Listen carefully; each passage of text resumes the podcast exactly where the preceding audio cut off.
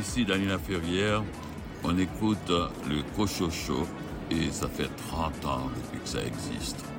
Écoutez, vous verrez.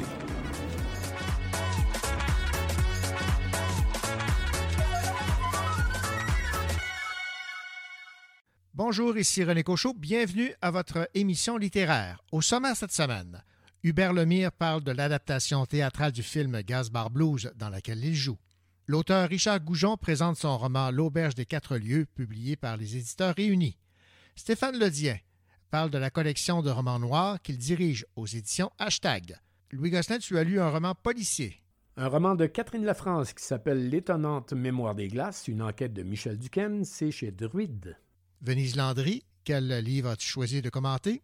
Oui, je vais vous parler de La petite chambre de Raymond Millot aux éditions XYZ. Rachel Graveline, tu nous présentes un roman jeunesse. Quel est-il? Cette semaine, je vous parle du roman Au camp malheur de Chantal Mercier. Caroline Tellier, quel roman as-tu lu? Je vous parle du roman La mer intérieure par Sophie Marcotte, édité aux éditions de La Maison en Feu. Pour sa part, Guillaume Cabana commente le roman Chien 51 de Laurent Gaudet, paru chez Actes Sud. Bienvenue au Cochocho. Rappelle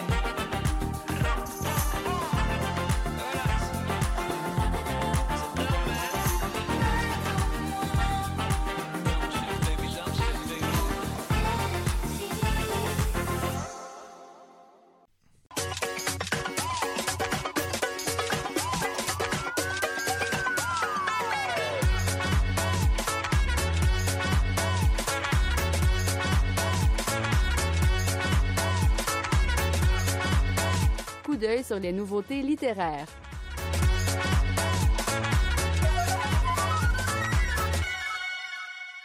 Un court recueil de poésie à tendance géopolitique. C'est ainsi que se résume À terre ouverte de Sébastien Ibera Gutiérrez. Voici Anne Pérouse, directrice littéraire chez Hamac. Sébastien est originaire de la ville portuaire de Coquimbo, au Chili. Il s'est installé au Québec en 2014. Il a un parcours un peu particulier pour un poète puisqu'il est ingénieur civil.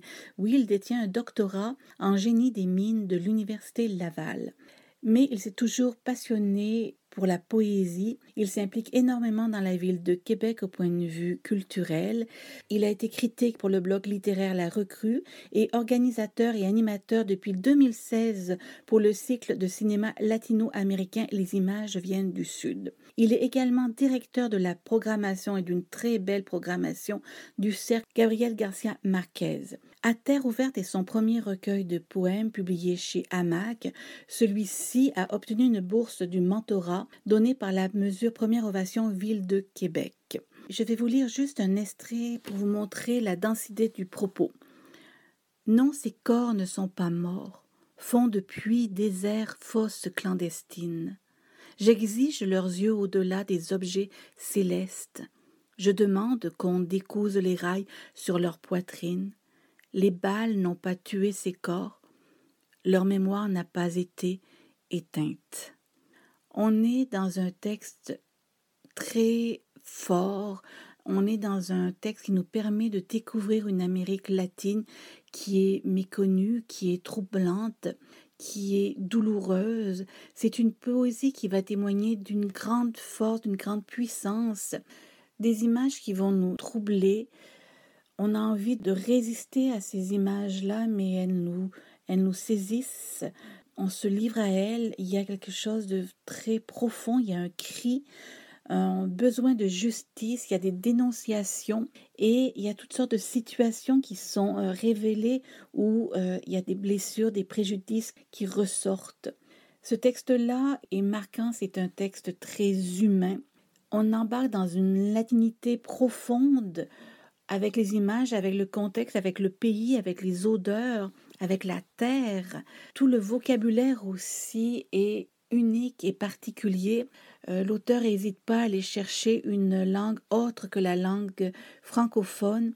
À terre ouverte est un titre qui va nous révéler une société troublante, une histoire troublante, un univers qui est à la fois intime, vulnérable et qui est à la fois historique, porteur de mémoire. C'était Anne Pérouse, directrice littéraire chez Hamac, qui présentait le recueil de poésie À terre ouverte.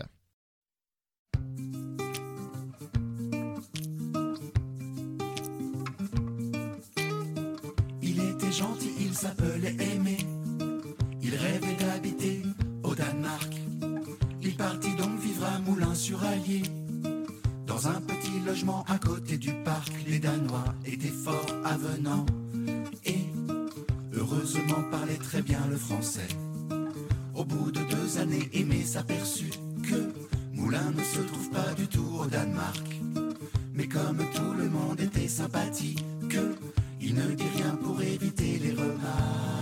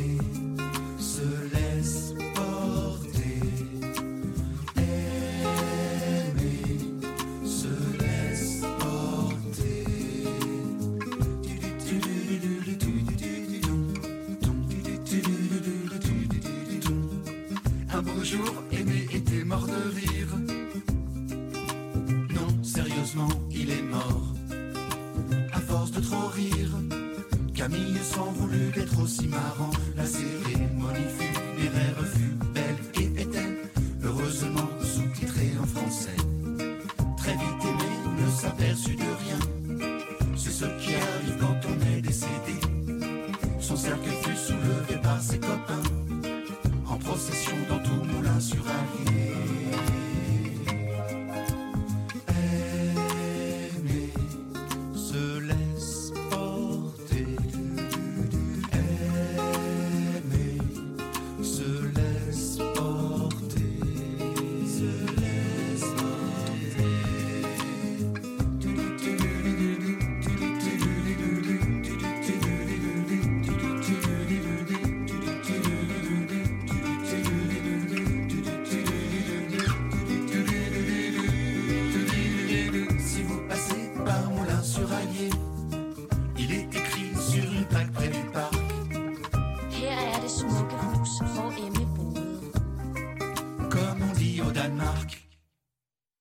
Nous l'avons découvert comme euh, chroniqueur euh, à l'émission de Romans Noirs.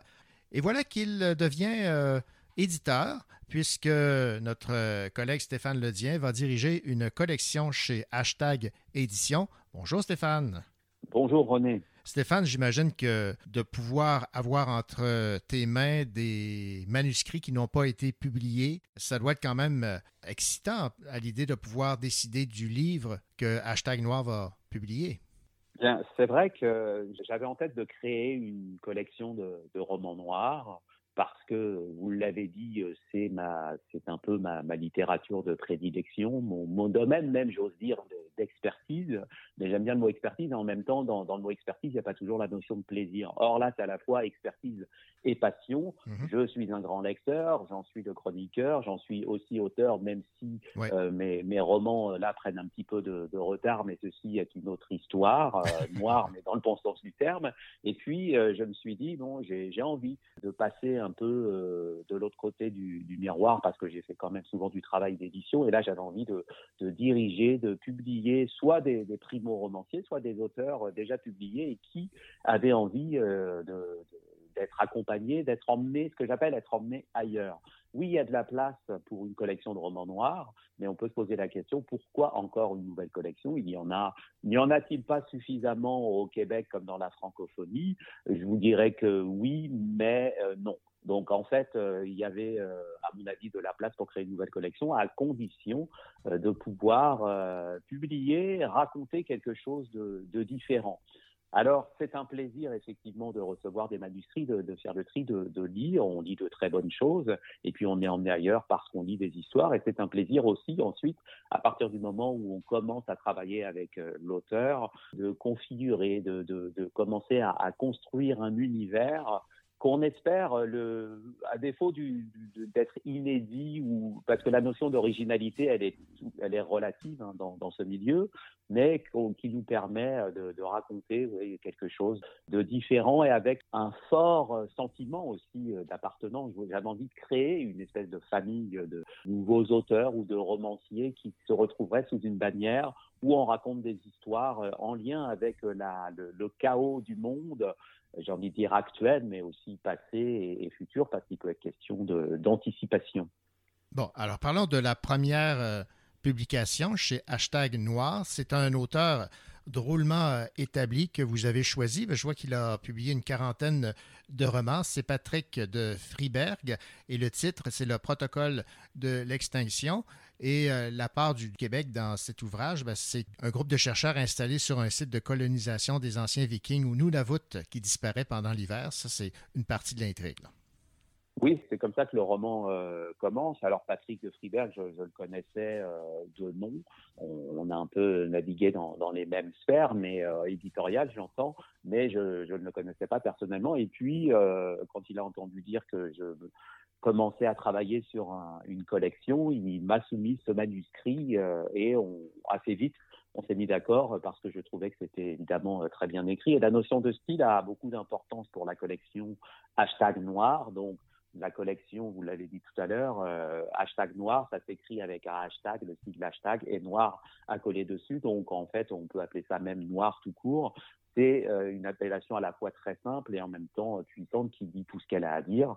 Noir au sens où, oui, on parle de polar, d'intrigue policière, d'intrigue criminelle, de littérature aussi, qui peut avoir affaire à, de l'espionnage ou à, au traitement de sujets de société, mais toujours avec une dimension criminelle, une notion d'enquête, des malversations, un arrière-plan politique, etc. Et le manuscrit que m'a proposé Patrick euh, correspondait tout à fait à cette idée que je me faisais du roman noir au sens large, avec cette histoire donc, de, de chercheurs au Nunavut. Et puis, en même temps, c'est une histoire qui nous mène assez rapidement vers une idée de catastrophe écologique et, encore une fois, d'exploitation euh, de, de ressources avec euh, toujours cette confrontation, cette opposition entre Occident et, Russie, hein, qui est un des thèmes euh, préférés de Patrick parce qu'il a vécu de l'intérieur l'effondrement euh, des pays de l'ancien bloc de l'Est, de l'Europe de l'Est. Donc, il amenait cette dimension à la fois internationale et en même temps, on peut se raccrocher à, à des éléments d'identité typiquement, on va dire, euh, de la nordicité euh, canadienne ou, québécoise. Bon, Patrick est auteur de nationalité à la fois française et canadienne et il a beaucoup publié, euh, entre autres, euh, au, Québec et c'était une sorte aussi pour lui de, de retour aux sources parce que ses dernières publications euh, avaient eu lieu euh, en France et là c'était la possibilité pour lui de publier euh, de nouveau au Québec en racontant une histoire qui ne soit pas juste tournée euh, sur le Québec mais quelque chose vraiment d'international. Parce que oui euh, ça se passe en partie en France en partie euh, sur le site euh, qui a été décrit tout à l'heure mais en même temps on navigue aussi dans, dans les eaux internationales eaux qui sont elles-mêmes troubles. Et on va suivre l'histoire d'un plongeur hein, professionnel, mais qui travaille aussi pour la, DGSE et donc va être amené à, faire un peu de- de- d'espionnage, on pourrait dire industriel ou scientifique, mais il s'agit aussi d'empêcher une catastrophe écologique liée à la propagation de virus.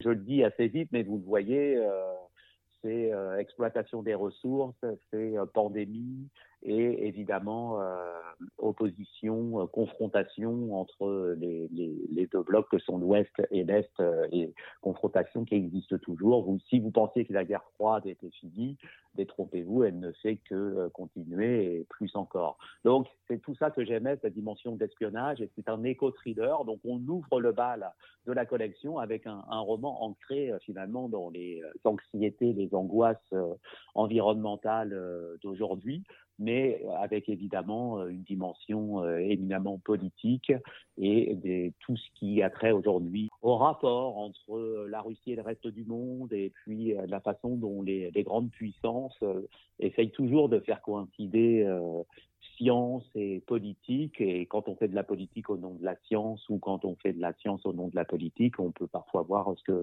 que cela donne. C'est assez intéressant parce que euh, on n'est pas dans l'espionnage façon euh, super-héros euh, qui euh, armé de gadgets et de, flingues va euh, résoudre tous les problèmes du monde, mais plutôt euh, le point de vue d'un scientifique qui travaille pour des services de renseignement, mais qui n'est pas un surhomme.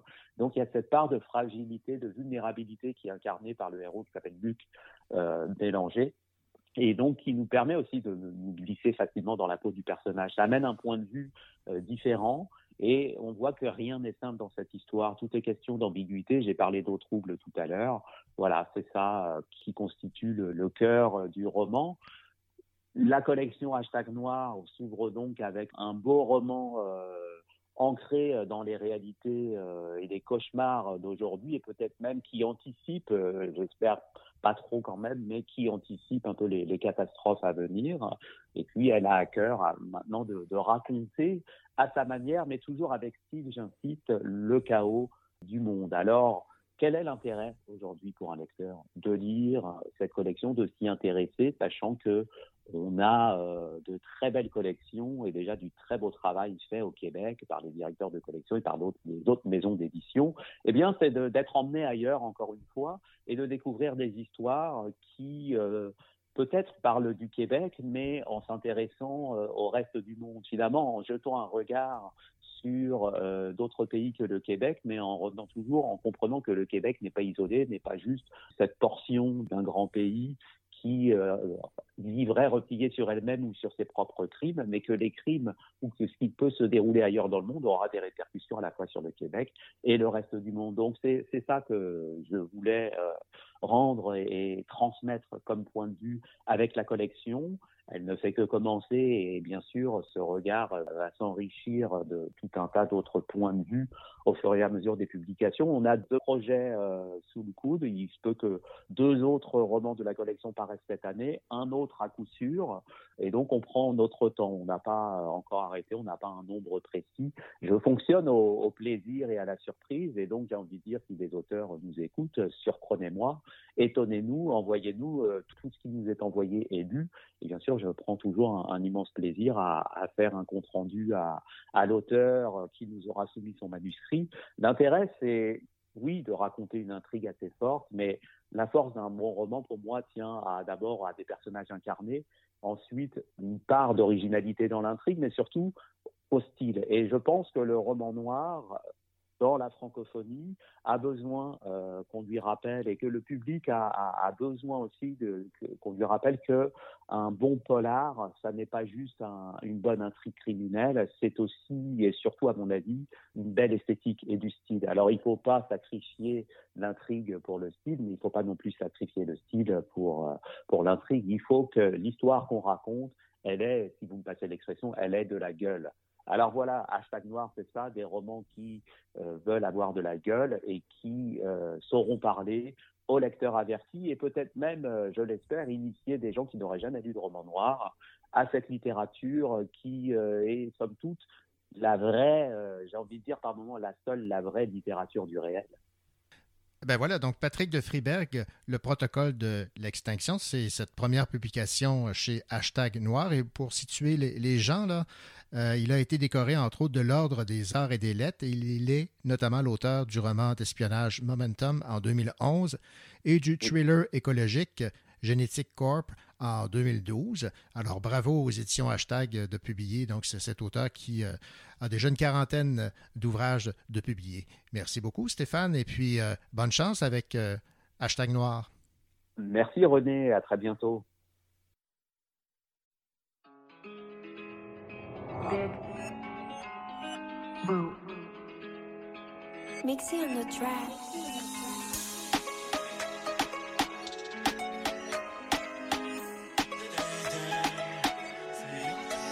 Donne-moi le go quand t'es au top. Perso toujours au top devant une go.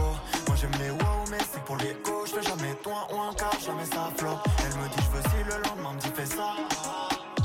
J'ai pas trop le temps pour les blabla. Je suis déjà dans la nacelle, j'ai du bif dans la taille et mon cœur dans la des la la la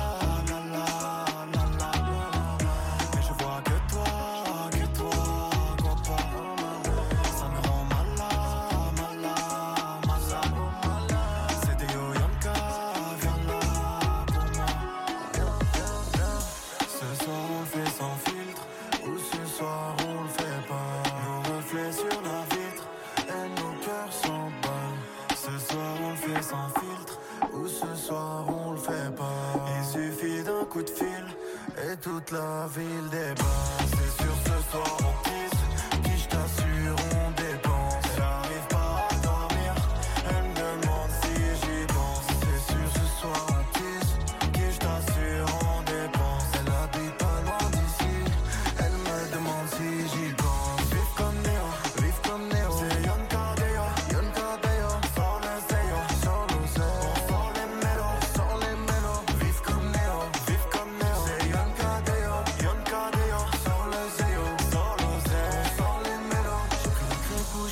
Ben quand je sors, j'évite les gueules de bois, je bois de l'eau le soir. J'ai ramené des meufs chez moi juste pour le sport. J'ai parlé des heures avec d'autres dans des sports. On a dévalé les rues comme si on était les princes de la vie. Sur ma vie, ouais, bébé, t'es la seule qui manie, qui manie les mots qui m'empêchent de partir, de m'exiler tout seul dans le noir.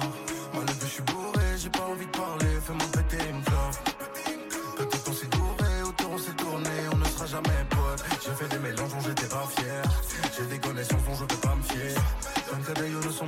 Fouets. Ne fais pas de reprise ou tu vas nous bafouer. Ce soir on le fait sans filtre, ou ce soir on le fait pas. Nos reflets sur la vitre, et nos cœurs s'emballent. Ce soir on le fait sans filtre, Ou ce soir on le fait pas. Il suffit d'un coup de fil et toute la ville débat.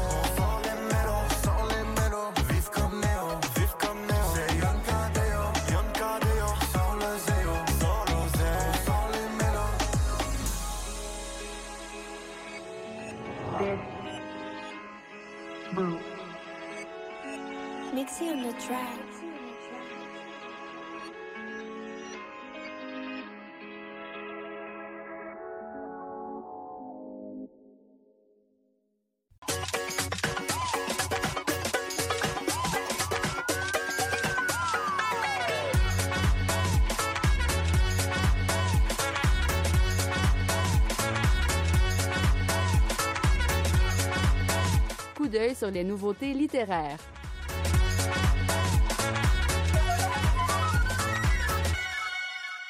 Le recueil de nouvelles Bordel de vie de Serge Labrosse va plaire aux adeptes d'histoires croustillantes, absurdes et parfois touchantes. Voici Christiane Lahaye, directrice littéraire chez l'évêque éditeur. Bordel de vie, en fait, c'est le deuxième recueil de nouvelles de Serge Labrosse euh, chez l'évêque éditeur. C'est en continuité par rapport à son premier recueil, c'est-à-dire que c'est des récits courts, très mordants. Et Serge, en fait, s'intéresse beaucoup au quotidien, à l'ironie du quotidien, nous présente des personnages qui sont souvent confrontés à des situations absurdes et qui réagissent de manière tout aussi absurde. Donc, il y a beaucoup d'humour dans ce qu'il fait, mais il y a aussi beaucoup de textes très touchants où finalement il nous expose des scènes euh, qui paraissent anodines a priori, mais qui au fond ont beaucoup de profondeur. Et aussi, comme c'est un ancien journaliste, euh, attitré, si on veut, à des scènes de crime, ben, dans ces nouvelles, il y a également un, certain nombre de textes qu'on pourrait qualifier de nouvelles policières, où on côtoie des personnages, en fait, qui fait pas bon côtoyer, en fait. Alors, euh, je, je le recommande. Je le trouve, en tout cas, plus achevé que son premier. Il est en train de placer sa voix, une voix très intéressante et qui va devenir importante, je pense, dans les années futures. C'était Christiane Lahaye, directrice littéraire chez l'évêque éditeur, qui parlait du recueil de nouvelles de Serge Labrosse intitulé Bordel de vie. Ici Venise Landry. J'ai un livre surprenant, euh, mais pas tant que ça, avec ce qui se passe en Haïti actuellement. C'est La Petite Chambre. C'est écrit par Raymond Millot aux éditions XYZ.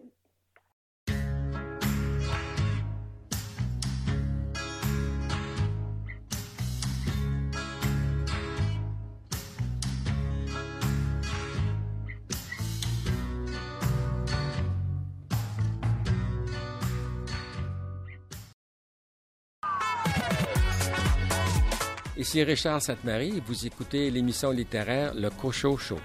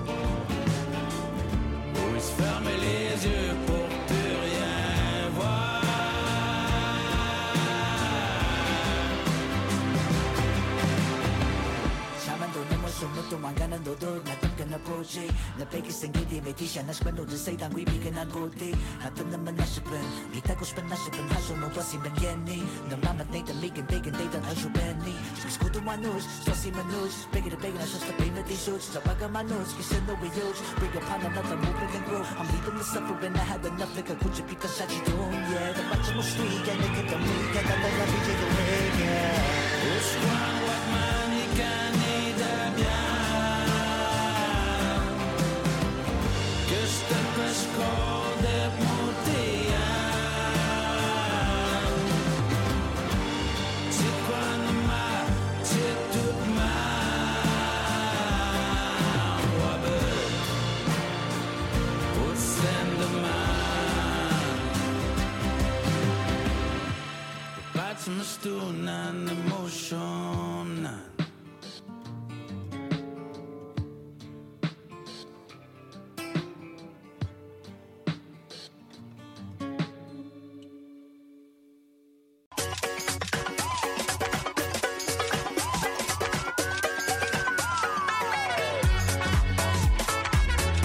Sur sa table de chevet, il y a plein de livres, dont celui-ci.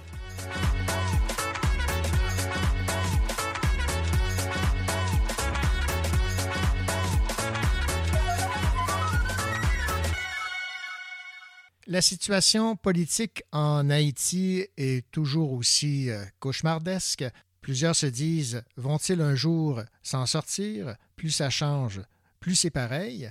Et c'est le prétexte que nous avons euh, choisi pour euh, parler d'un livre qui a été publié en 2015, qui a pour titre La petite chambre de Raymond Millot aux éditions XYZ. Et c'est euh, Venise qui euh, m'a suggéré de parler euh, de ce livre qu'elle avait beaucoup aimé, qu'elle avait donc dans sa bibliothèque. Bonjour Venise. Oui, bonjour René. Venise, je suis très content que tu aies choisi de parler de ce livre. Même s'il a été publié il y a de cela plusieurs années, il est très à propos actuellement. Tu ne peux pas dire plus vrai que ça. L'auteur Raymond Millot est originaire de Haïti et il c'est en tant que jeune homme qui nous parle de sa vie en Haïti et puis c'est tellement encore d'actualité. La petite chambre, elle existe vraiment. Ce n'est pas euh, de la poésie, là. C'est un jeune homme qui étudiait très fort. Raymond Millot, c'est son histoire, c'est clair. Et, et son père est médecin.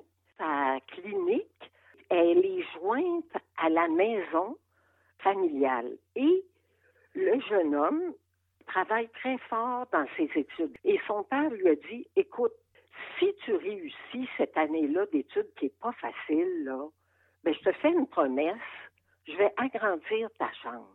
Et c'est ce qui se passe. Il le fait, il a sa récompense, sa chambre devient légèrement plus grande. Parce qu'avec les chambres qu'on a ici, là, d'après la description, c'est de minuscule à petite qu'on passe. là. oui. Et la petite chambre, c'est comme le nombril du monde. Parce que ils ont fait la construction eux-mêmes, là, la rénovation, pour la rallonger. Et le jeune homme a découvert qu'il y avait un trou qui avait été laissé, ça n'avait pas été bien rempli, une, erreur. Et là, il avait mis son, oreille, puis ça donné que ça donne sur la galerie de la clinique de son père. Et là, le jeune homme entend des conversations. Il en entend euh, des vertes et des pommures. Puis, il entend même des tontons m'accoute, leur conversation. Ça chuchote.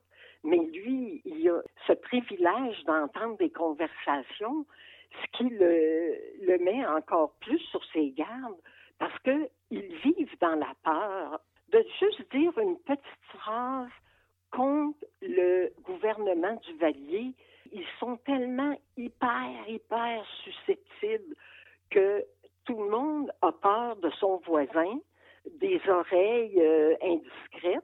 Tu sais, quand on dit que les murs ont des oreilles, mais lui, euh, lui, c'était le plancher qui avait des oreilles, là, en écoutant tout ça. Puis, tout le long de l'histoire de ce jeune homme-là, ça semble très clair que c'est l'auteur lui-même, parce que son père est aussi euh, médecin. Il étudie en médecine et il finit par aboutir au Québec. Mais ça, dans le livre, on n'en entend pas parler qui va aboutir au Québec. Tout le livre de la petite chambre se passe en Haïti. À un moment donné, ils vont se cacher sans être sûrs qu'ils sont poursuivis, euh, mais ils vont se cacher quand même. Le jeune homme passe toutes les raisons qu'un jour, peut-être en telle année, ils ont parlé à telle personne. Il fait l'inventaire euh, de l'endroit où son père peut-être a élevé la voix pour euh, dire quelque chose que le voisin aurait peut-être euh, répété. Alors, ils vivent euh, dans cette part-là continuellement, même si ce médecin-là soigne le, père de François Duvalier. Il le, il le soigne, ça lui fait quand même un petit sauve-conduit, là, mais malgré tout, ils ont peur d'être découverts comme n'aimant pas particulièrement hein, euh, le gouvernement en place. hein. Alors, on entend parler euh, du vrai de vrai, là, comment ça se passe. Là. On se sent dans le véridique. Là. Dans ce sens-là, j'ai beaucoup apprécié. Puis euh, aussi, Raymond Millot, c'est son premier euh, roman. et C'est c'est souvent le cas. On, on fait sortir ce qu'on a vécu euh, dans notre enfance et ça doit absolument sortir avant d'écrire d'autres choses. Mais il y a certainement euh, le talent là, pour continuer à écrire parce que j'ai aimé l'idée euh, de départ.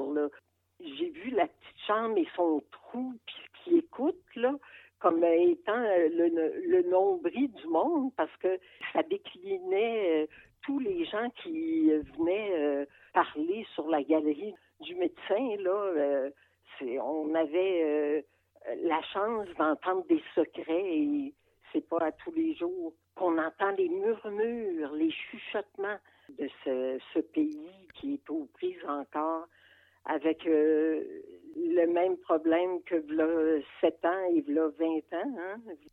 Hélas, oui, et on peut lire Il ne néglige aucune piste car, dans un pays où il est imprudent de regarder un macoute dans les yeux, où la loi est dictée par un fou qui se croit capable d'étrangler le soleil, tout peut transformer quelqu'un en coupable, tout peut le conduire à la torture et à la mort. Alors, en dit long sur euh, l'atmosphère politique qui régnait là, en 71 euh, en Haïti. Oui, cette peur-là est réelle, puis sentie par un jeune homme de la classe. Euh, On peut dire que quand tu es le fils d'un un médecin, puis qu'on t'offre euh, les études, puis que tu sais que tu vas t'en sortir en quelque part, ben malgré ça, tu as peur. Je me dis que la peur euh, là-bas est tangible, là, est omniprésente. omniprésente. Merci Venise. Alors le titre de ce livre, publié en 2015 mais qui est toujours très actuel, c'est La Petite Chambre de Raymond Millot, publié chez XYZ. Un rappel. Merci beaucoup Venise. Bienvenue, René. Bonjour, ici Rachel Graville. Dans un instant, on fait une visite au Camp Malheur avec l'histoire de Chantal Mercier qui a choisi la voie de l'autopublication pour son roman. Yo, man, Andy. Yo. Yo, check, check la femme là-bas. Yo, où ça? Yo, juste là, man. Elle, elle est pas mal, pareil. Yo, un tag, man, un tag, man. J'arrangerai ça solide la soirée. Yo, je la gonnerais bien, moi aussi. Yo, je la gonne. Mais yo, yo, tu sais quoi? Quoi? Je pense que c'est la petite du boys là-bas. Qui celui, là, le black? Oh shit, attends attends minute. Yo, il s'en vient, il s'en Ah, vient. Yo, yo, il s'en vient. Fais semblant de rien. Regarde ailleurs. Fais semblant de rien. man. Yo, c'est quoi vous êtes, vous, Depuis tout à l'heure, man, c'est quoi votre problème? Checker ma femme ou quoi? Yo, de quoi tu parles, man? Regarde, rien du tout, man. Mais j'étais avec mon boy ici, ton boy man. Chill out, man. Et même pas de mon genre, en plus. Puis yo, man, anyway, man, arrête pas de me regarder, man, c'est pas de ma faute. C'est vraiment pas moi, c'est ta petite qui arrête pas de me regarder. Oh oh, occupe-toi-en donc. Sinon, moi, je vais m'en occuper. Tu sais de quoi je parle? C'est vraiment pas moi, c'est ta petite qui arrête pas de me regarder. Oh oh, occupe-toi-en donc. Sinon, moi, je vais m'en occuper. Hey yo, hey yo, je m'en vais dans le club, pas le choix, soir j'ai trop envie de. De quoi je parle? Yeah, yeah, ça me prend un beau petit bot pour que. Sais de quoi je parle? l'entrée remarquée, avec mes boys je viens de débarquer. Fuck you le bar, je me fasse le Bacardi. Chill avec mes boys, on commence à être sous. À côté une bitch qui veut un drink, qui a pas un sou. Hey yo, check moi dans ça, non toi je te paie rien. Va faire de l'exercice, t'en viendras me voir demain. Hey yo, la petite est choquée, son chum aussi quand il a vu ça en revenant des toilettes. Let's get ready to rumble. C'est ta petite arrête pas de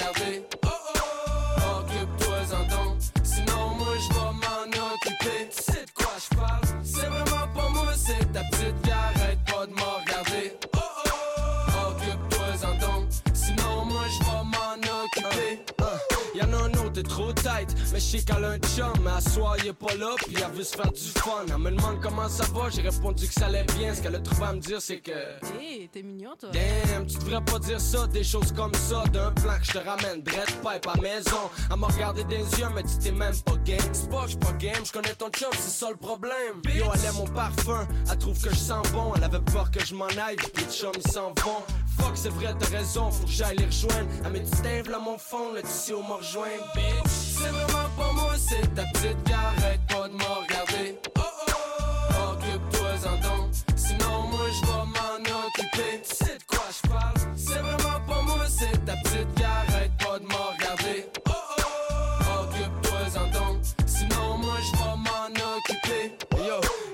De nos clubs, y'a la musique des poches, mais Christ, tu vu le cul qui vient de passer?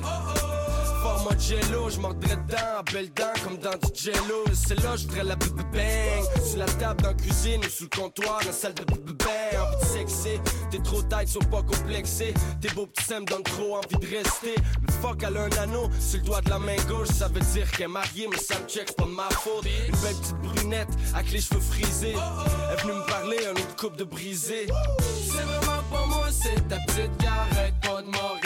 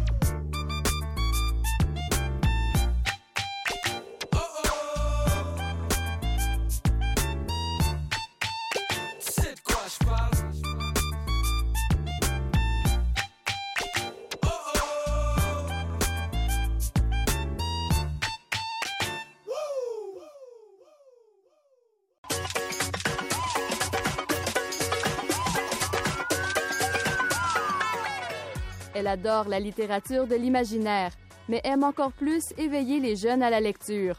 Normal, puisque Rachel Graveline est auteure et animatrice.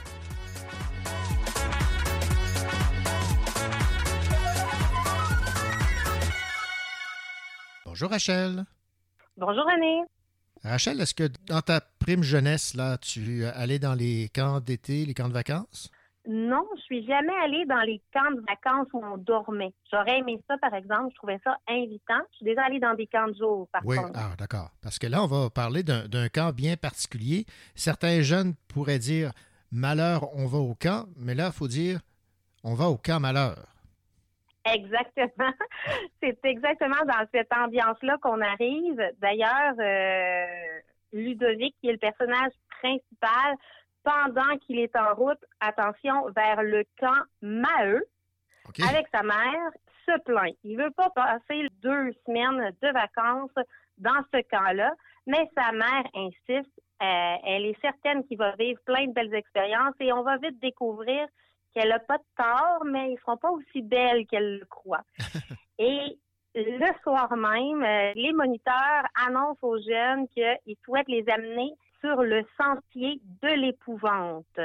Et pendant le parcours, les adolescents en charge racontent la légende de Madame Violette Quentin-Savard, une femme qui, qui avait une dent contre les enfants.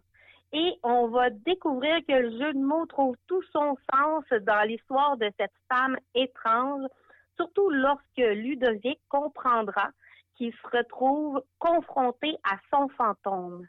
L'entité va donner différentes missions au garçon en lui promettant à chaque fois de libérer son emprise. Mais évidemment, Madame Quentin Savard en demande toujours plus. Et l'intrigue vient se resserrer autour d'une question simple. Comment Ludovic peut se débarrasser du fantôme avant que Ludovic parvienne à mettre tout son plan à exécution?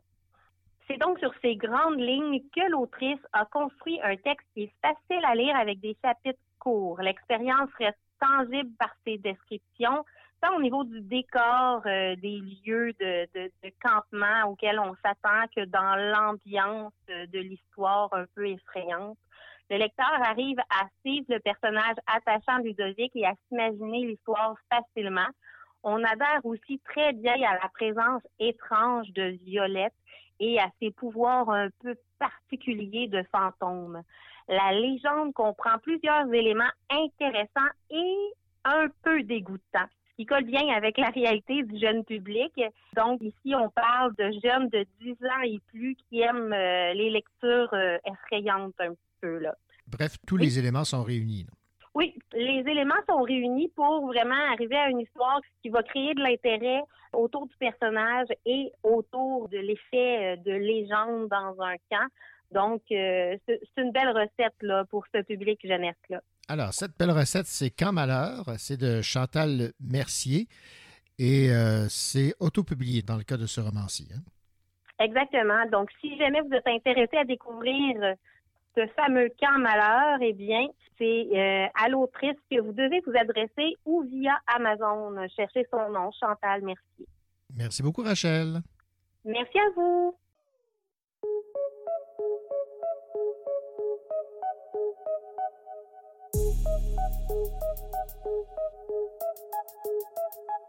Je danse, je vais rien lâcher. Quand je ferme les yeux, je fais des mots pour m'évader. Je pense sans arrêt à ce qui m'attend parce que c'est ma seule destinée. J'avance, je vais rien lâcher. Mon âme se bat pour exister, pour étonner. Cette chance, je l'ai méritée. La nuit, le jour déterminé à m'envoler. La danse explique mon existence parmi les hommes. La vie une mise en scène quand la musique m'isole. Elle m'a pris la main, me rassure, elle me console. Elle m'a pris la main, me rassure, elle me console. Mon âme se bat pour exister, pour étonner. Cette chance, je l'ai méritée. La nuit, le jour déterminé à m'envoler. Non mais allons, non mais allons là.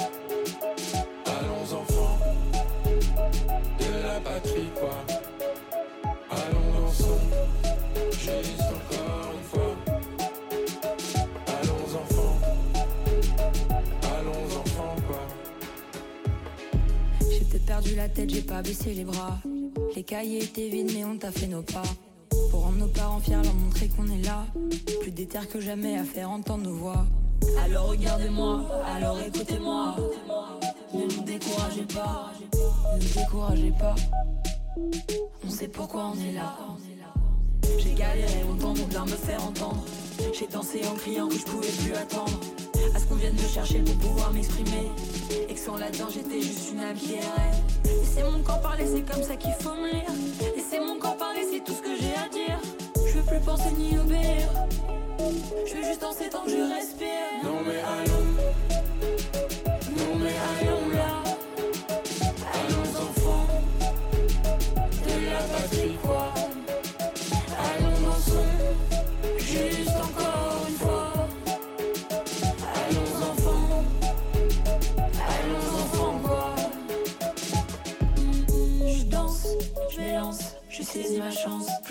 Je danse, je m'élance, je m'élance. Même quand je pleure, mes larmes dansent.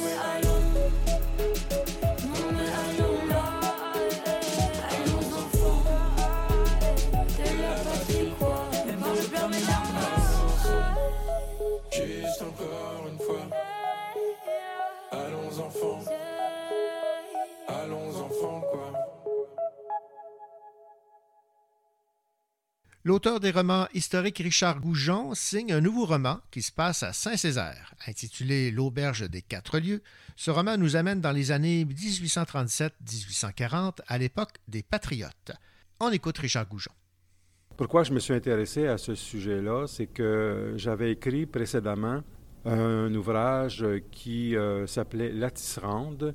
L'action s'était déroulée dans une filature de Montréal, euh, dans le quartier Hochelaga, et cette filature s'appelait Les Moulins à coton Victor Hudon. Alors, ce Victor Hudon, bon, je l'ai mis de côté quand j'ai écrit La Tisserande, mais j'y suis revenu par la suite parce que quand j'ai fait mes recherches, j'ai réalisé que ce monsieur Victor Hudon avait vécu à Saint-Césaire auparavant et c'était précisément à l'époque des Patriotes. Alors je me suis dit, euh, voilà un personnage intéressant et il est devenu euh, mon personnage principal dans l'Auberge des Quatre Lieux. Pourquoi aussi euh, écrire une histoire sur euh, ce qui s'est passé à Saint-Césaire? C'est qu'il y avait un fort noyau de patriotes dans mon coin, dans mon patelin, et il y avait également des événements qui se sont produits autour des patriotes qui étaient quand même euh, assez importants, puisqu'il y en a quatre de ces patriotes qui ont été exilés, dont trois en Australie et un aux Bermudes.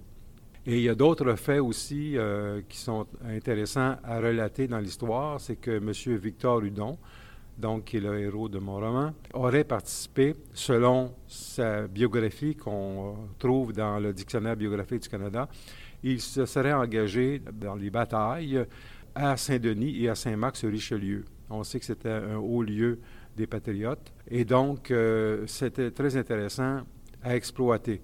Et euh, également, euh, un fait à noter, c'est que euh, Louis-Joseph Papineau, en 1837, lors de sa fuite vers les États-Unis, et ça c'est avéré puisqu'on a une plaque commémorative à cet effet-là à Saint-Césaire, donc il serait arrêté pendant une nuit chez nous. Ça c'était dans sa fuite vers les États-Unis puisqu'il était pourchassé par les soldats britanniques.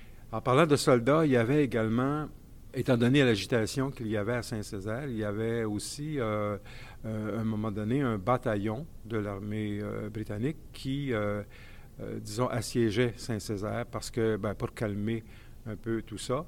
Donc, euh, ça faisait beaucoup d'événements euh, intéressants qui euh, sont euh, relatés dans des euh, documents de la Société d'histoire des quatre lieux dont je fais partie.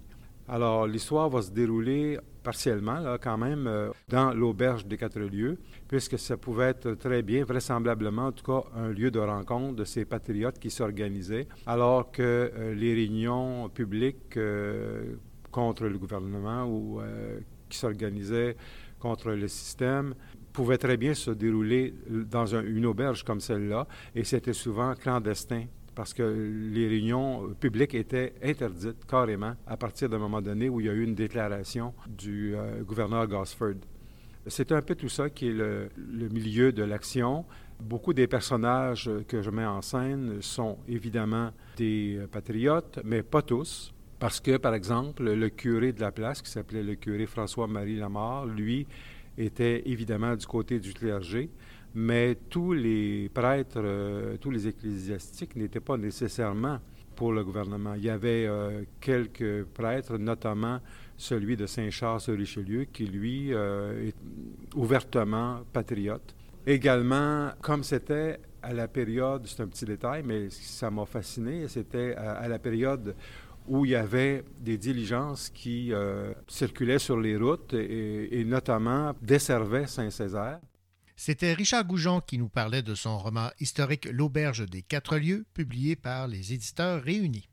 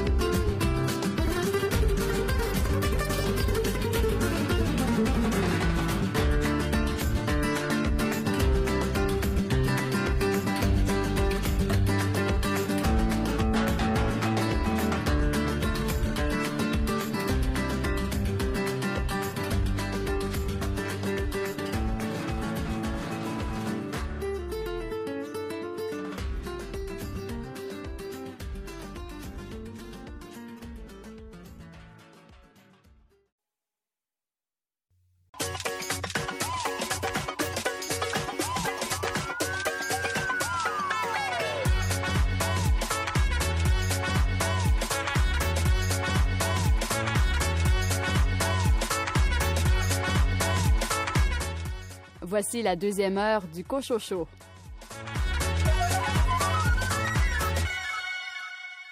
Au sommaire de cette deuxième partie d'émission, Hubert Lemire parle de l'adaptation théâtrale du film Gaz Bar Blues dans lequel il joue.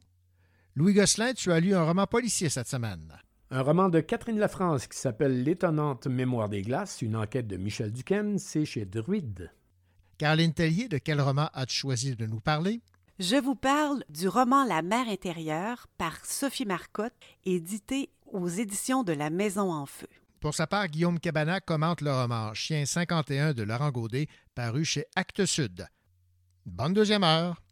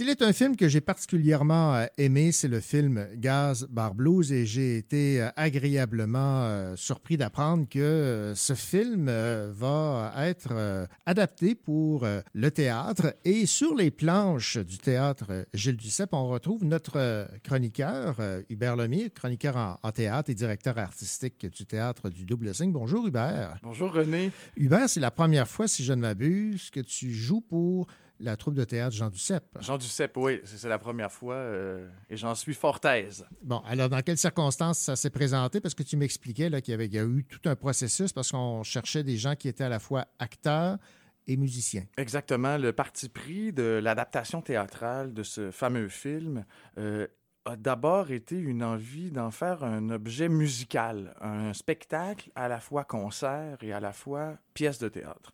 Donc, pour trouver leurs interprètes, euh, la compagnie Jean Duceppe a ouvert des auditions, j'oserais dire nationales. C'était écrit dans le journal, chose qui arrive très peu là, dans notre métier, Oui. que la compagnie euh, euh, cherchait et à Québec et à Montréal, parce que c'est une coproduction avec le Théâtre Labordé à Québec, des acteurs euh, musiciens. Donc, dans un premier temps, on nous demandait d'envoyer une vidéo de nous-mêmes euh, à l'instrument qu'on maîtrise.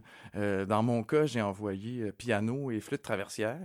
Et euh, on m'a rappelé avec ma flûte, et je me disais bien candidement, qu'est-ce qu'une flûte traversière va faire dans un band de blues? et euh, finalement, on m'a offert un rôle, mais en me demandant de changer d'instrument, c'est-à-dire en me dirigeant vers le saxophone, un instrument qui sied un peu plus à un band de, de acabit-là, Mhm. et, euh, et qui m'a valu ben, huit mois là, de travail acharné pour maîtriser l'instrument et arriver à bluffer le spectateur comme si c'était un instrument que je maîtrisais là, depuis plusieurs années. Donc, c'est ça a été le cas pour tous Ouais. les acteurs de la pièce. Tout le monde est passé, à l'exception de Martin Drainville qui tient le rôle Mhm. principal. Les huit acteurs qui sommes avec lui, on maîtrise tous un instrument, en plus de jouer notre personnage. Parfois, certains acteurs en ont deux. Et donc, euh, on se promène, on est sur scène en permanence pendant deux heures. Quand on n'est pas, comme on disait en salle de répète, en train de faire le théâtre, on est euh, littéralement la bande-son de la pièce qui est exécutée en direct. Bon. Plusieurs personnes ont vu le film, Absolument. ont une idée évidemment des acteurs principaux, des personnages et évidemment de cette station-service gérée là, par ce père de, de famille. L'adapter pour le théâtre, ça doit quand même être euh, Tout un défi. tout un défi, d'autant que c'est une approche particulière là, où chacun joue un instrument. là. Exactement. Euh, L'adaptation est signée par David Lorrain, qui est un co- le co-directeur artistique de la compagnie Jean Duceppe. Et euh, j'ai su, pour l'avoir fréquenté euh, plusieurs fois euh, dans les derniers mois pour les répétitions, qu'il caresse le rêve depuis à peu près 20 ans Ah d'adapter ouais. ça au théâtre. Et euh, fallait bien euh, qu'il ait des moyens et, et la- la- être à la tête de cette grande compagnie pour arriver à ses fins. Et il a enfin osé euh, aller là. Et euh, en signant l'adaptation qu'il a faite conjointement quand même avec Louis Bélanger, il y a Mhm. quand même eu le saut d'approbation de Louis Bélanger là, sur son texte. Il y a eu évidemment plusieurs choix déchirants à faire parce que si on parle d'adapter une œuvre d'un genre à un autre, il y a évidemment tout ce qui est propre à un genre qui ne peut pas nécessairement être transféré à l'autre. Euh, au théâtre, en général, c'est un art du texte, c'est un art de la parole. Et euh, le film Gasbar Blues a une pléthore de personnages qui rendrait ça à peu près improduisible si on avait gardé le mot à mot du film, disons-le Mhm. comme ça, et les changements de lieu. On est parfois dans, chez le boss, dans sa femme, dans sa maison. On est parfois au gaz bar. On est parfois dans un bar où son fils euh, qui joue de l'harmonica. Euh, donc, le théâtre est- euh, suggère une unité de lieu, une unité de temps, d'action. Donc, ça prend, de concert avec la mise en scène, un- un- une belle réflexion de quels sont les personnages qu'on garde, quels sont les personnages qu'on amalgame, c'est-à-dire qu'on fait incarner par un seul, et quelles sont les actions, les, les bouts de récit auxquels on pas, qu'on ne pourra pas reproduire sur scène parce que vraiment propre au genre cinématographique. Exemple, il y a une fameuse scène dans le film où euh, un enfant, alors que c'est, on est en plein été, est pris dans une voiture dont les portes sont barrées et un père panique parce que son enfant, qui est presque un bébé, on a peur qu'il suffoque. Là, on va-tu avoir un char sur scène? On va-tu engager un enfant de 3 ans? Ça donnera rien de rien Mhm. qui vaille sur une scène de théâtre. Et donc, c'est un exemple, ce que je suis en train de raconter. Ben, l'adaptation a pris le pari de- d'utiliser cette scène-là et d'en faire un récit. C'est donc le personnage de Joe qui, très fier, raconte cet événement-là aux autres du Gazbar qui, on prétend, n'étaient pas là au moment où ça s'est passé. Comme ça, ça permet de revivre ce moment-là, mais avec une, un aspect théâtral, euh, littéralement, là, comme un conte. Il raconte ça en un paragraphe. Et donc, c'est la parole, c'est le texte qui, lui, euh, prend le dessus sur l'image, dans un contexte où on adapte du cinéma au théâtre. D'accord. Ouais. Bon, parlons donc des, des personnages qui ont été sacrifiés. Euh, plutôt, parlons de ceux qui n'ont pas été Ceux sacrifiés. qui n'ont pas été sacrifiés, bien sûr. Alors, Ben- dans pr- première question, bon, euh, quel rôle là-dessus? Moi, je joue Tipit, qui était tenu par Claude Legault euh, dans le film. Un personnage périphérique, disons, un habitant du Gasbar, là, même si personne dort là. Et ce rôle-là, vraisemblablement, puisque je le tiens, est sur- a survécu. Évidemment, euh, le rôle principal qui était tenu par Serge Thériault, le boss, ou- dont le nom est François Brochu, euh, c'est le pilier, c'est le Ouais. centre de la pièce. Donc, lui, évidemment, survit. Et dans le film, il a quatre enfants. Euh, deux garçons adultes ou jeunes adultes, un fils plus jeune, là, celui qui, lance sa balle de qui est baseball toujours en train de jouer avec imaginaire, sa balle de baseball, et une fille un peu plus vieille qui était interprétée par Fanny Mallette. Eh bien, les deux jeunes, jeunes hommes, euh, jeunes monsieur, là, ont été conservés Mhm. et euh, euh, David Lorrain a fait le choix d'inventer quelqu'un dans la fratrie, c'est-à-dire une fille qui a 16 ans, qui est plus vieille qui était le plus jeune, et plus jeune qui était la plus vieille, et lui, il lui a inventé une trame aussi pour des raisons, ben, euh, je suis pas dans sa tête à David, mais j'imagine pour des raisons de modernité, d'une certaine façon, parce que cette fille-là qui a des aspirations en mécanique, ce qui n'était pas tout à fait le cas dans le film, Ouais. euh, ben, ça permet justement de traiter de ce sujet-là et elle est dans l'adaptation un peu la narratrice de l'œuvre. C'est c'est à travers sa voix qu'on entre dans le gaz-bar au tout début et c'est à travers sa voix dans un monologue final qu'on sort du gaz-bar et qu'on revient dans l'époque où, elle- où on comprend que les trois enfants sont maintenant des adultes et que François Brochu a quitté ce monde. Donc, c'est comme si on zoomait in au tout début à travers une- le temps, puis on zoom out à la fin. Et ça, c'est un choix dramaturgique. Et évidemment, euh, il y a des dialogues qui sont intacts. Euh, Il y a des scènes qui étaient d'un délice, euh, qui passaient très bien au cinéma et qui ont été gardées presque mot à mot. Tandis que d'autres, il y a quelques petites répliques qui ont été ajoutées, d'autres qui ont été modifiées, raccourcies. Mais l'esprit, on sent quand même, je pense, c'est- drôle d'en parler parce que moi, je, suis, je le vois de l'intérieur et Ouais. je me suis bien abstenu de rega- re-regarder le film Oui. pour pas être contaminé, Ah, notamment par l'interprétation de mon collègue qui tenait mon rôle au cinéma, mais Ouais. aussi par souci de créer une œuvre originale. Donc, je, je- je me suis gardé de le re-regarder, sauf à l'époque des auditions où je voulais comprendre dans quel contexte mes scènes s'inscrivaient. Le film, le cinéma, un peu comme les vidéoclips, ça peut aller très vite. hein. On peut passer d'une image à l'autre, d'une scène à l'autre, Ouais. des scènes très, très courtes. Ça a survécu je dirais, à l'adaptation. On s'est rendu compte de ça en répétant que les scènes sont très courtes et donc ça a l'aspect positif où ça laisse beaucoup de place à la musique pour passer d'une scène d'une page à une autre scène d'une page en pensant qu'une journée est passée, ben ça permet un intermède musical qui soit accompagne la fin de ce qu'on vient de voir, mais aussi peut propulser le début d'une nouvelle scène, soit en appuyant l'émotion qu'on vient de quitter ou en- créant une toute nouvelle ambiance pour mettre la table à la scène qui suit. Donc, cette- cet aspect-là du film, Mhm. je dirais, est bien conservé. Euh, les scènes ne sont pas euh, rallongées ou raboutées, où il n'y a pas énormément, je dirais, de freestyle. là. Le- le- Ouais. le- David Lorrain n'est pas parti en, en freestyle, bien qu'il y a eu certaines idées ingénieuses, notamment pour établir le personnage de la fille, Ouais. euh, pour créer cette relation-là, puisqu'en créant un personnage de toute pièce, il faut quand même avoir euh, une nouveauté dramaturgique à amener sur la table. Bon, là, évidemment, les, euh, les gens doivent s'attendre, lorsqu'ils vont aller voir la pièce, de ne pas voir le film. Là. Évidemment, sinon, quel est l'intérêt? C'est ça. Et moi-même, comme interprète, comme artiste, j'ai eu peur de ça. Mais rapidement, euh, l'équipe, euh, on s'est tous rencontrés, les acteurs, pour la première fois au mois de... Ben, euh, pour le premier travail, je dirais, en mai dernier, pour des raisons exclusivement musicales. D'accord. Donc, pendant trois semaines, on a été de façon intensive à apprendre les 12 partitions, 12, 14 œuvres créées par Mathieu Désy, un compositeur de la région qui enseigne à Bishop la musique.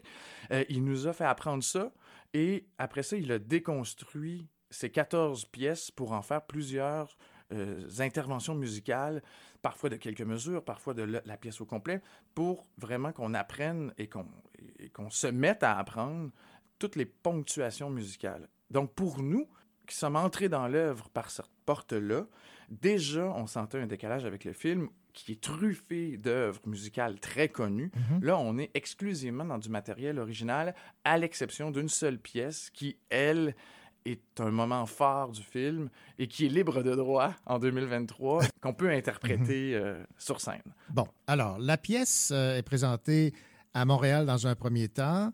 Ensuite, ben, elle va entamer une tournée, euh, une tournée de la province, mais en passant par euh, Sherbrooke et par la suite à, à Québec. D'abord, ben, on, on- on finit à Montréal chez Jean Duceppe le 19 février. D'ailleurs, il y a des supplémentaires qui ont été annoncés là, euh, aujourd'hui même. là.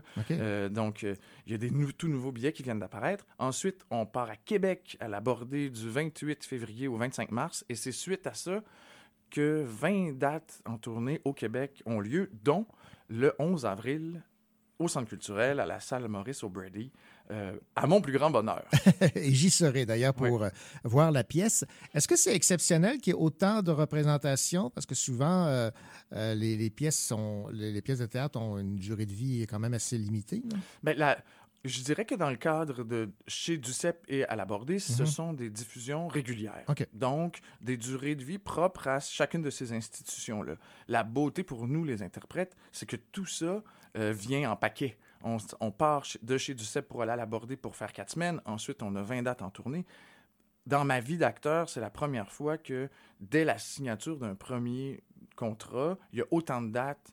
Habituellement, il faut que le spectacle fasse ses preuves avant qu'il parte en tournée. Ouais. Mais là, j'ai l'impression que euh, juste le titre Gaspard Blues, Mhm. euh, juste que ça vienne de chez Duceppe, qui est Martin de Rainville, tout ça, a permis à créer un engouement chez plusieurs diffuseurs de la province en entier qui, qui permet d'attacher toutes ces dates-là, une à la suite de l'autre, d'un seul paquet, disons ça comme ça. C'est rare et ça. nous, on, est, euh, on goûte et on profite de chacune. euh, On, on en a joué quatre jusqu'ici. Il nous en reste assurément 66, mais 66 devrais-je dire. Oui. Alors, euh, on, est, on, se, on est très, très privilégiés. On, on le sait. Maintenant, Hubert, on va revenir un peu euh, sur euh, les plates-bandes cherbourgoises, parce que le théâtre du Double Signe, il y a une lecture publique le 22 Le 22, février. hein? oui, le 22 février, euh, au Centre des arts de la scène, Jean Besseret, euh, on présente une lecture publique d'une pièce qui s'appelle La traductrice de l'auteur français Vincent Farras. Euh, c'est une pièce pour laquelle on a eu notre première répétition hier. Une mise en lecture de Marie Charlebois avec, dans la distribution, Fanny Mallette, Claude Despins, Lou Vincent Desrosiers, moi-même et euh, l'illustre Jean-François Casabonne. Oui. C'est une enquête amoureuse, une espèce de thriller psychologique. Je me suis rendu compte quand j'en ai parlé récemment que j'en disais beaucoup trop euh, et que ça pouvait tuer euh, l'intérêt parce que non mais en fait c'est que ce qui me fascine de cette œuvre-là, c'est euh, l'enquête amoureuse que vit un, homme endeuillé euh, par euh, la mort de sa femme et il va découvrir en fait tout au long de la pièce parce qu'il est obsédé par la mort de sa femme et en dépression profonde. Ce qui va le sortir de sa dépression, c'est un détail des circonstances de la mort de sa femme qui vont le faire enquêter sur que faisait-elle à cet endroit pour mourir happé par un moteur. Il va se mettre à enquêter et avoir des révélations absolument choquantes sur la vie que menait sa femme euh, pendant plusieurs années. C'est vraiment le maximum que je peux dire sans gâcher le plaisir. J'ai eu ma leçon, je pense. Donc, euh, rappelle le lieu et le, date? le 22 février à 19h30 euh, au Centre des arts de la scène Jean Besseret. Les billets sont disponibles là, très facilement quand on va fouiller sur le site du Double Signe. Euh, c'est une toute petite salle, alors il faut réserver d'avance, j'ai l'impression, pour avoir euh, des places. Mais ça promet d'être un très beau moment. Hier, en entendant la pièce de bout en bout, pour la première fois avec des acteurs, j'étais très réjoui du choix que j'avais fait et, et l'enthousiasme des acteurs qui, qui étaient autour de la table aussi m'a m'a conforté dans ma décision. Ben voilà. Ben, Hubert Lemire, merci beaucoup et surtout, ben, bonne chance pour, pour ce- cette expérience théâtrale quand même. Là. Oui, ben euh, merci, je le prends et je j'essaierai de pas vous faire honte euh, le 11 avril. Ah, je suis tellement pas inquiet. Au revoir. Au revoir René. Ici Louis Gosselin dans un instant, le roman de Catherine Lafrance, L'étonnante mémoire des glaces, une enquête de Michel Duquesne chez Druide.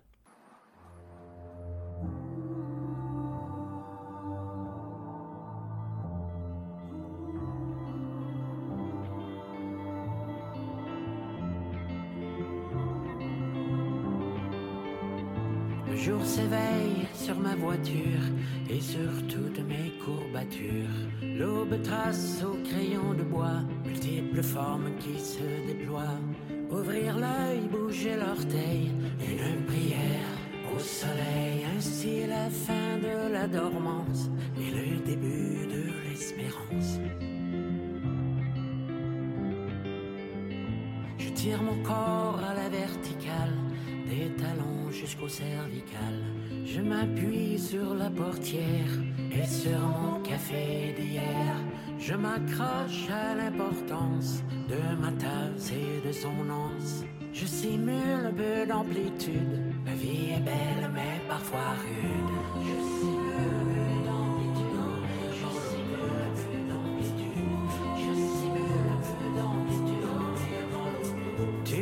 Marqué bien comme il faut les parois de mon cerveau.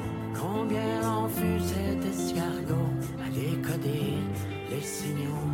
Le silence a ses limites, des conséquences sur la suite. L'amour requiert des aptitudes, les miennes sont en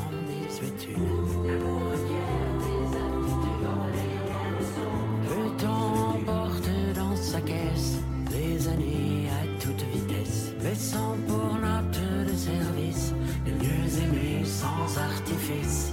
Tu n'es plus là quand ton absence se blesse le sang. Quand je pense, quand forcément la nuit tombe sur ma déroute, profonde la vie est belle mais parfois rude.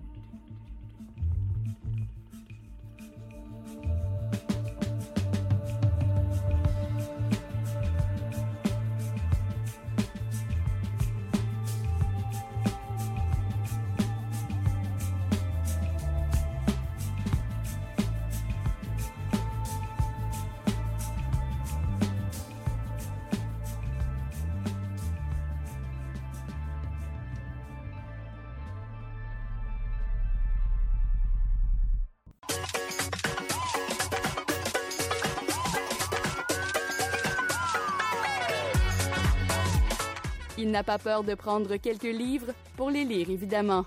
Louis Gosselin.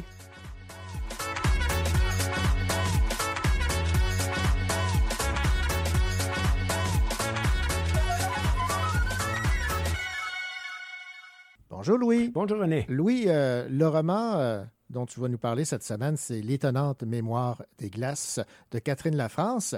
Mais avant de parler de l'œuvre en soi de ce roman policier que j'ai eu l'occasion moi aussi de lire et que j'ai beaucoup aimé, Catherine Lafrance, tu la connais.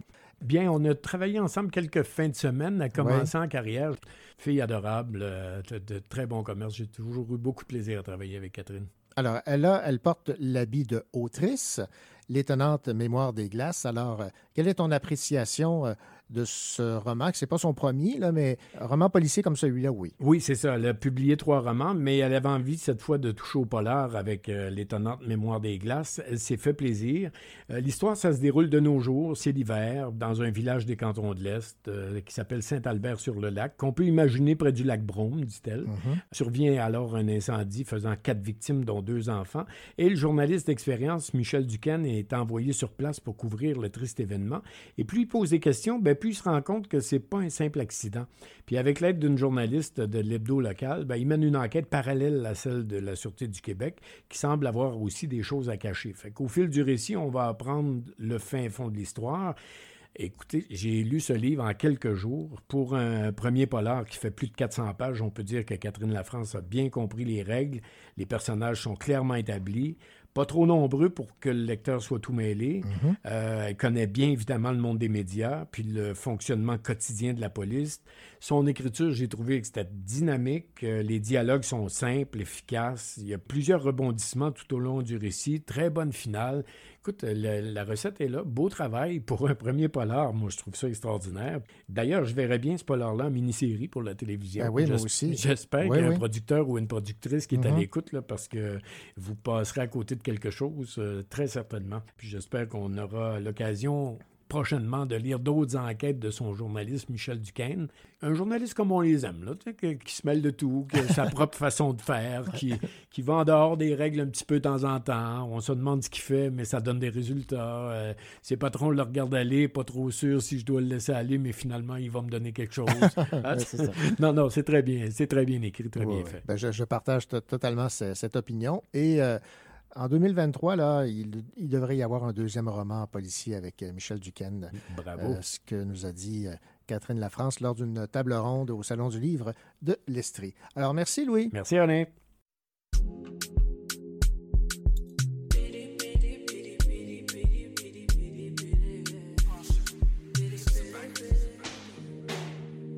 Avant j'étais dans le social, j'ai changé, c'est plus trop la tendance.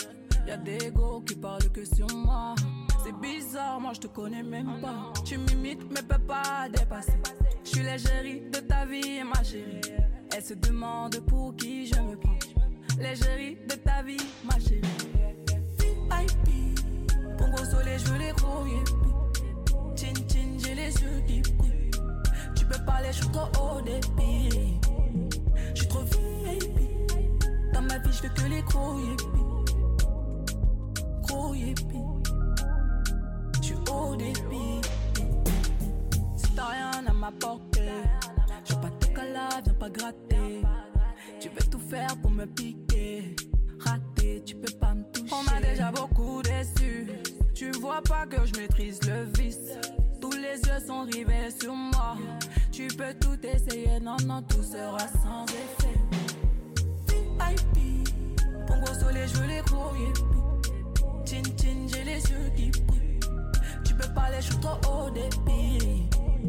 Je suis trop VIP. Dans ma vie, je veux que les gros yippies. Gros yippies. Je haut débit. Mon ego m'a dit c'est pas la femme. Te mélange pas si c'est pas la femme. Aladin, donc j'écoute pour gros soleil, je veux les gros yippies. Chin chin, j'ai les yeux qui brillent. Tu peux parler, je suis trop haut débit.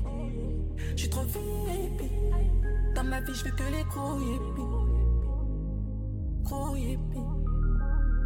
Je suis haut débit.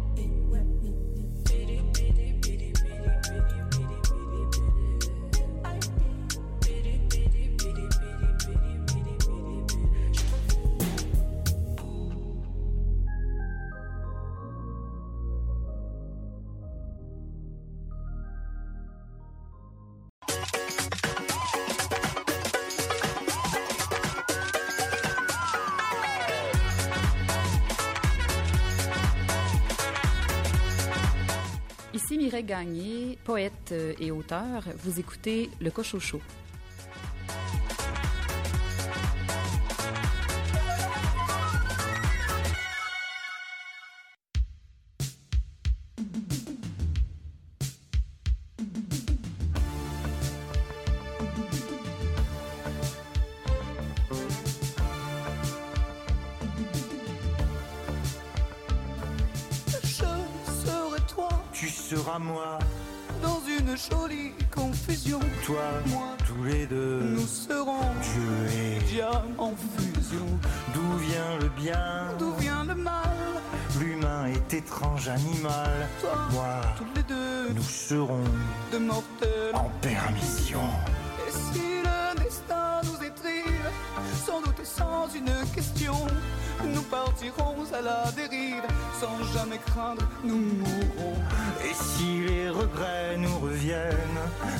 Ferons une chanson comme une gentille rengaine, comme un rassurant poison.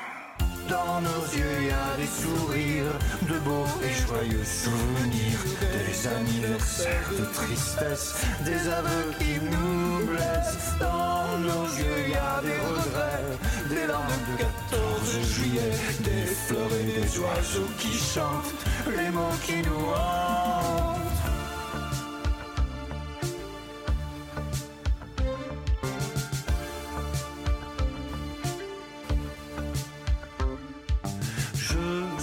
Toi, Sera moi, comme un mariage de raison. Toi, moi, toutes les deux, nous serons un mensonge. de passion. D'où vient le bien? D'où vient le mal? Tout ça au fond nous est égal. Toi, tous les deux, Nous serons la honte. qu'on porte au fond. Et si le destin nous achève, sans douter, sans une question, comme l'ont fait Adam et Ève, dans la pomme nous croquerons. Et si les regrets nous avalent, nous chanterons cette chanson d'une voix pure comme cristal. La vie nous la narguerons. Dans nos yeux, y a des sourires, de beaux et joyeux souvenirs, des anniversaires de tristesse, des aveux qui nous blessent. Dans nos yeux, y a des regrets, des larmes de 14 juillet, des fleurs et des oiseaux qui chantent, les mots qui nous hantent.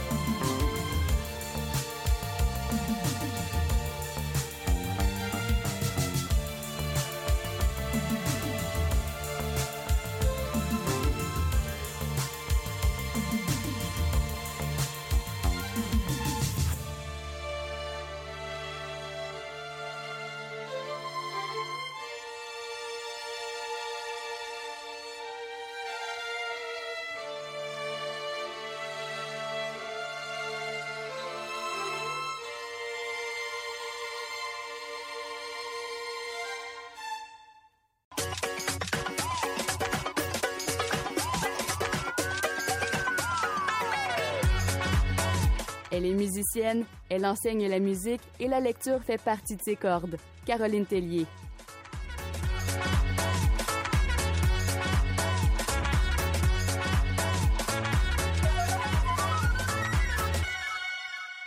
Bonjour Caroline. Bonjour René. Caroline, cette semaine, j'aime euh, beaucoup le, le nom de cette maison d'édition, La Maison en Feu. Et euh, euh, le titre que tu as choisi, c'est de Sophie Marcotte, La mère intérieure. Et là, il faut, préciser que mère, c'est M-E-R-E comme maman, la mère intérieure. Oui, exactement, René. Alors, je vais vous parler un peu de Sophie Marcotte. Alors, c'est une jeune, toute jeune autrice. On lit à la dernière page qu'elle est professeure de français au secondaire. Alors, La mère intérieure, c'est un récit. Je pense que c'est peut-être un peu autobiographique. La narratrice, qui est peut-être l'alter ego de Sophie Marcotte, est hypochondriaque. Elle se cherche des bobos, elle harcèle les médecins, elle est certaine d'être atteinte du même problème de santé dont sa mère a souffert et qui en est décédée lorsque la narratrice était toute jeune enfant.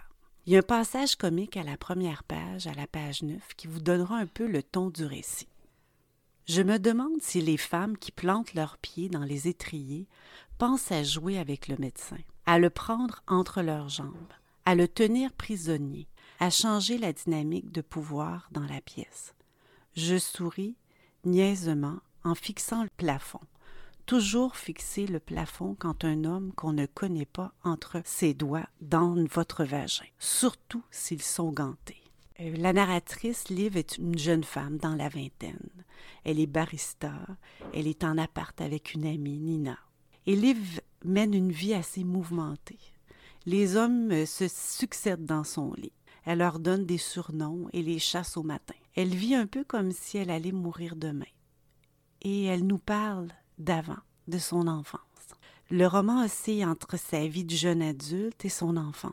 Elle garde quelques souvenirs heureux, tout simples, de ses parents, mais son enfance a été marquée par la maladie de sa mère, sa mort, son absence et surtout l'alcoolisme et les démons de son père. Elle cherche à comprendre ce qui a motivé sa mère à choisir un homme si mou qu'elle dit. Et qu'est-ce qui a fait sombrer cet homme si intensément dans le fond du divan? Je dis fond du divan parce que c'est une image très, très présente dans le récit. C'est quelque chose qui revient, c'est un leitmotiv de ce roman. En fait, son père est anéanti par la, la mort de sa femme, mais aussi par un épisode qui s'est passé avec un jeune enfant là, dans une école. Et même, il est tellement plus là qu'il oublie de voir sa fille. Il y a une- un passage à la page 35 que j'aimerais vous lire.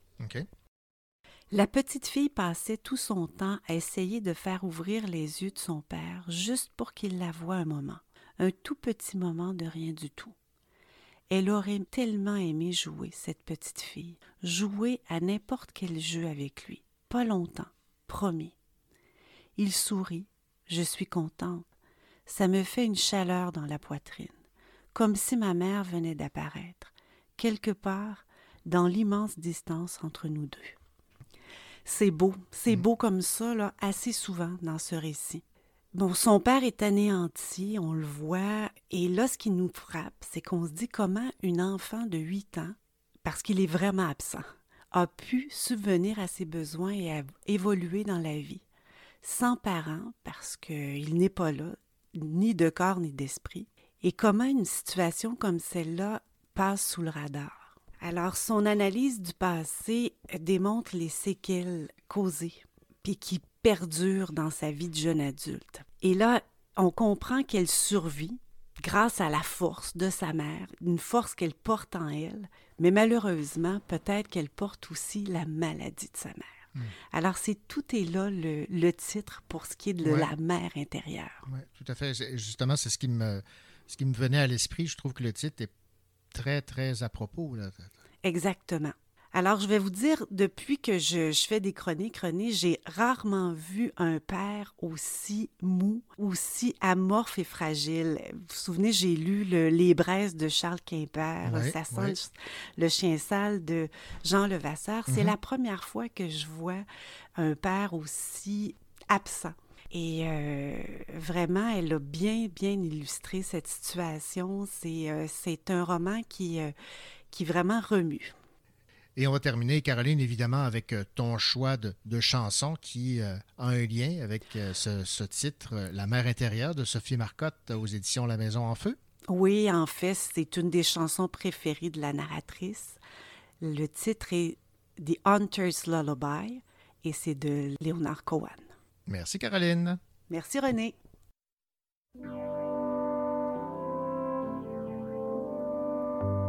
Your father's gone a hunting. He's deep in the forest so wild. And he cannot take his wife with him. He cannot take his child. Your father's gone a hunting in the quicksand and the clay. And a woman cannot follow him, although she knows the way. Your father's gone a hunting through the silver and the glass, where only greed can enter, but spirit, spirit cannot pass.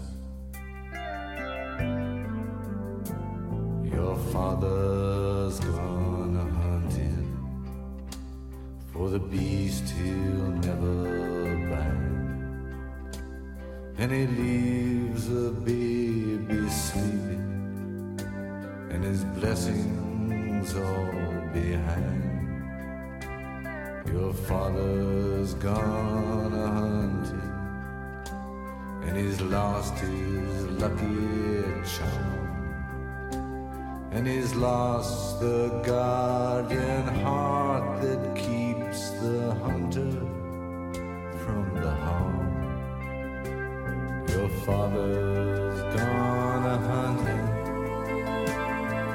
asked me to say goodbye. And he warned me not to stop. I wouldn't, I wouldn't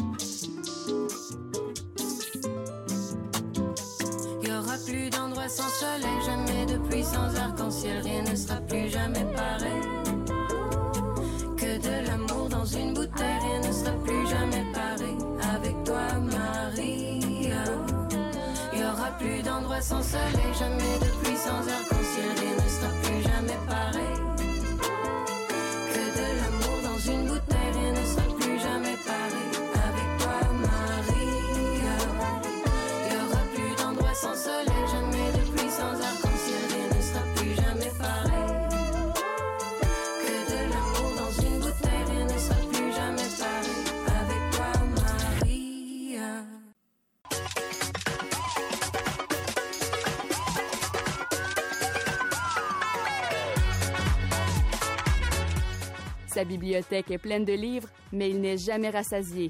C'est pourquoi il a ajouté ce livre.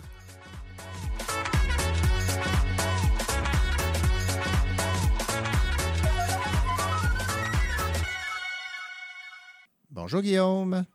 Bonjour René. Guillaume, est-ce que tu aimes euh, les euh, ouvrages de, de science-fiction ou carrément les, les films euh, inspirés des, des romans de science-fiction? Oui, je pense que j'ai un, un penchant pour euh, ce type euh, de, de livre ou de film euh, Mhm. depuis longtemps. Alors oui, c'est euh, la science-fiction, c'est quelque chose qui m'accompagne depuis ma jeunesse. D'accord. Donc, il ne faut pas se surprendre que tu aies lu Chien 51, un roman donc de Laurent Godet chez Actes Sud Leméac. Alors, euh, dans un premier temps, ça serait peut-être bien de nous résumer un peu l'intrigue. euh. Ah oui, en Mhm. fait, euh, on est dans la Grèce qui a subi une crise économique, un revirement de situation. On est dans une période où le pays a été vendu à une multinationale comme plusieurs pays se font vendre. Alors, on va suivre en fait un personnage qui était, je dirais, idéaliste à ses débuts, avant que le pays tombe euh, sous euh, le joug d'une multinationale. Alors, euh, le personnage qu'on va suivre, il s'appelle Zem. Et lui, en fait, a failli à une quête ou à un devoir qu'il devait accomplir et il est reclassé dans un emploi comme simple salarié, les policiers. Et on est dans un monde aussi qui va aborder différentes thématiques qui sont des enjeux qui sont contemporains, que ce soit la crise climatique, que ce soit aussi une forme de prolétariat qui a ravagé en fait la, société, euh, aussi l'enjeu lié aux multinationales, comme je disais en entrée de jeu. Alors, euh, c'est un roman en fait qui s'articule autour de différentes thématiques qui peuvent être vues ou, revues à travers la science-fiction depuis plusieurs années, mais euh, j'ai trouvé que le, côté original du livre c'est vraiment l'idée qu'il y a un, intrigue policière. Alors, j'ai mhm. trouvé ça comme aussi un thriller. Alors, il y a différentes manières de lire le livre, dans le sens que nous allons vivre le passé, la Grèce avant la vente de l'État euh, aux multinationales, mais on va vivre aussi le ravage qui a été causé là, par ce rachat-là, puis aussi par euh, la situation qui a commencé à déposséder euh, les citoyens de ce monde-là. Mhm. Alors, euh, il y, a vraiment deux manières de le lire parce qu'il y a, l'intrigue policière, oui, mais on aborde aussi des thématiques qui sont connues ou qui sont euh, débattues en ce moment, comme le transhumanisme, la crise environnementale, comme je le nommais. Et c'est tout à la question aussi liée aux privilégiés, à qui on va assurer une belle vie et qui aura finalement les restes ou qui devra survivre dans ce monde euh, post-apocalyptique presque c'est que suite à, la vente de ce pays à la multinationale, il y a tous les enjeux qui sont liés là, comme euh, aux zones qui ont en fait été créées pour euh, privilégier certaines personnes. Alors, euh, comme tu le devines, René, les, les, riches ont accès en fait à un lieu qui est beaucoup plus idyllique. Alors, euh, la zone 1 est vraiment faite pour les privilégiés de la société. La zone 2, c'est, euh, je dirais, les, euh, les, cerveaux ou les savants ou les personnes qui ont certaines connaissances pour permettre de, la garder la stabilité ou permettre à la technologie de l'État de continuer à, à vivre et à fructifier. Mhm. Et la zone 3, en fait, c'est le, le, le, milieu hostile auquel les personnes qui sont seulement déshumanisés, qui sont euh, de la classe ouvrière, les gens qui n'ont pas eu accès aux autres zones et qui n'auront jamais accès. Mais on est aussi dans un monde qui, euh, comme tu dois t'en douter, euh, les riches veulent profiter aussi des, des, appauvris. Alors, les appauvris vivent aussi dans le, le rêve de pouvoir accéder à la zone 2 ou la zone 1. Et on est aussi dans un monde qui revisite différentes thématiques qui ont été abordés en science-fiction, mais euh, où on, on met l'emphase aussi sur une forme de, de dépendance euh, à des psychotropes, à, des, à des choses pour garder les gens rêveurs ou mhm. euh, endormis dans cette espèce de désir de, de rester accro à, des substances ou à des technologies. Et c'est exactement ça. Et c'est ça qui est intéressant dans, le, dans ce roman-là de science-fiction, c'est que la mémoire, je l'ai vu de deux manières. Autant la mémoire propre à chaque individu, comme euh, le personnage principal, qu'on va vivre souvent ses remords liés à son passé, mhm. mais aussi à son rêve qui n'est pas éteint encore. Alors, il y, a ça qui est très fort. Et l'idée de la mémoire aussi, c'est que c'est la pertinence à travers le récit que chaque personne vit avec un peu les traces du passé, mais doit continuer à vivre le présent. Et même euh, le milieu, l'environnement, on, vit le, même effet parce que au-delà des bulles de protection qui protègent les ondes, qui sont protégées, le chaos, le climat hostile existe.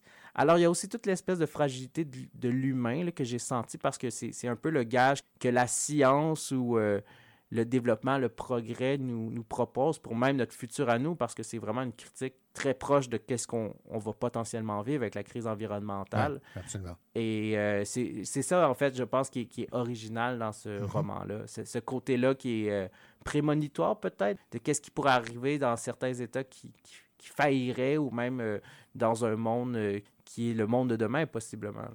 Ben voilà, donc c'est Laurent Godet, Chien 51 chez Actes Sud de Leméac. Et rappelons que Laurent euh, Godet a reçu en 2004 le prix Goncourt pour Le Soleil des euh, Scorta. Alors, euh, merci beaucoup, Guillaume, de nous avoir parlé donc de, ce, de cet ouvrage de science-fiction à la façon de Laurent Godet. Merci beaucoup. Merci, René. Le temps est libre, tout s'en va. La force de l'espoir force pas. Je suis toujours là, même si tu t'éloignes. Tu sais, maman dit reste sage, sois prudent et suis la vague, et tu verras la lumière. Je t'aime quand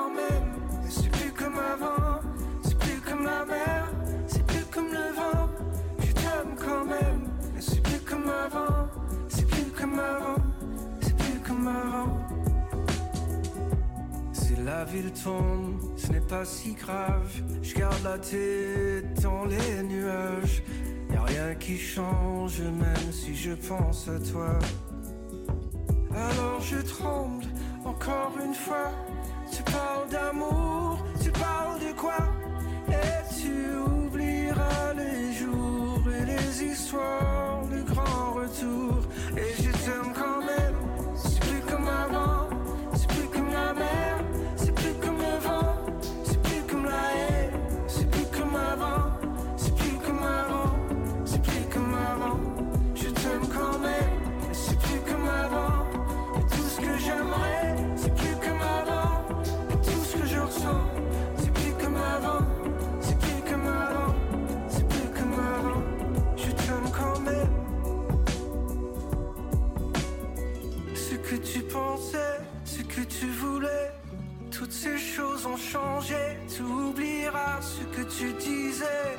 tu ne savais pas que ça ne serait plus comme avant.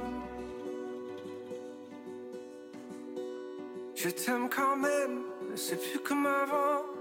Tout ce que j'aimerais, c'est plus comme avant. Et tout ce que je ressens, c'est plus comme avant. Tout le monde le sait. Je t'aime quand même, mais c'est plus comme avant. Et tout ce que j'aimerais,